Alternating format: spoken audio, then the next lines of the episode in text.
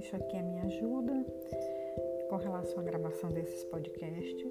Você vai é, ficar mais atualizado, vai tirar dúvidas com relação a informações do departamento pessoal, se você é empregador ou se trabalha em algum escritório contábil.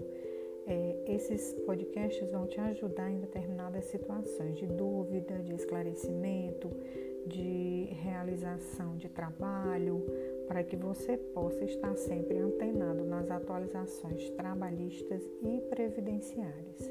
Quero estar sempre atualizando os meus podcasts com relação a essas pontuações, em que a lei sempre está mudando e nós temos que estar sempre antenados nas informações atualizadas para que a gente possa realizar o trabalho do departamento pessoal com qualidade.